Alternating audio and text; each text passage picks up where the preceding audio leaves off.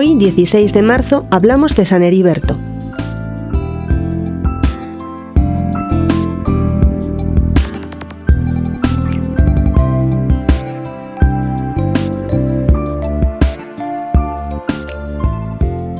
Era muy frío aquel diciembre del año 999.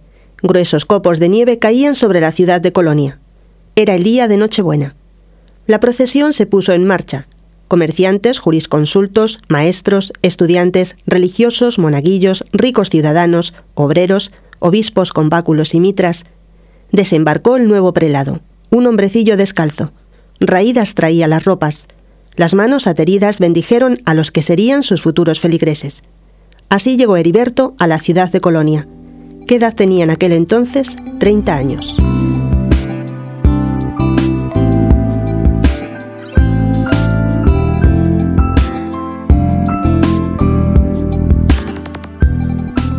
Los padres de Heriberto, nobles, se preocuparon por la formación humanística y filosófica del hijo, pero el joven se inclinó por el estudio de la teología y fue sacerdote. Según la costumbre de aquel tiempo, ocupó cargos civiles. El joven emperador Otón III reconoció sus aptitudes y lo nombró archicanciller del imperio. Su sencillez, su bondad, su don de profundizar los hechos de un modo simple, presentando la verdad divina, ganaron el corazón de la gente de su diócesis. Heriberto ejercía la caridad visitando a los pobres y socorriéndolos.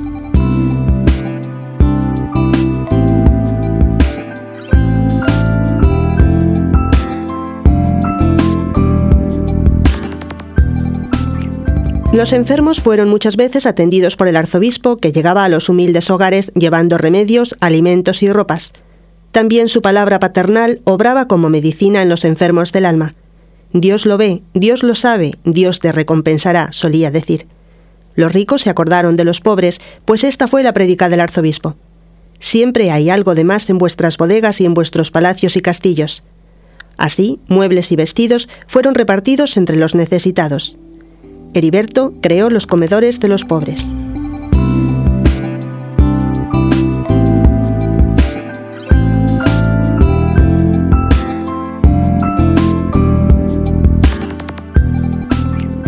Colonia se pobló de hospitales, asilos de ancianos y orfelinatos.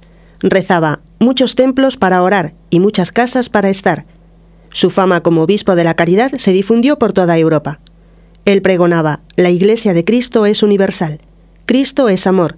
No socorrer al necesitado es no corresponder al amor de Cristo, es entonces desamor.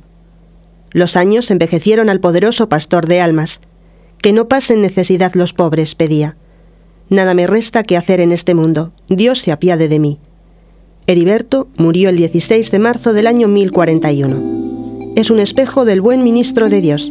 Practicó siempre la caridad, fue humilde y como humilde llegó al reino de los cielos.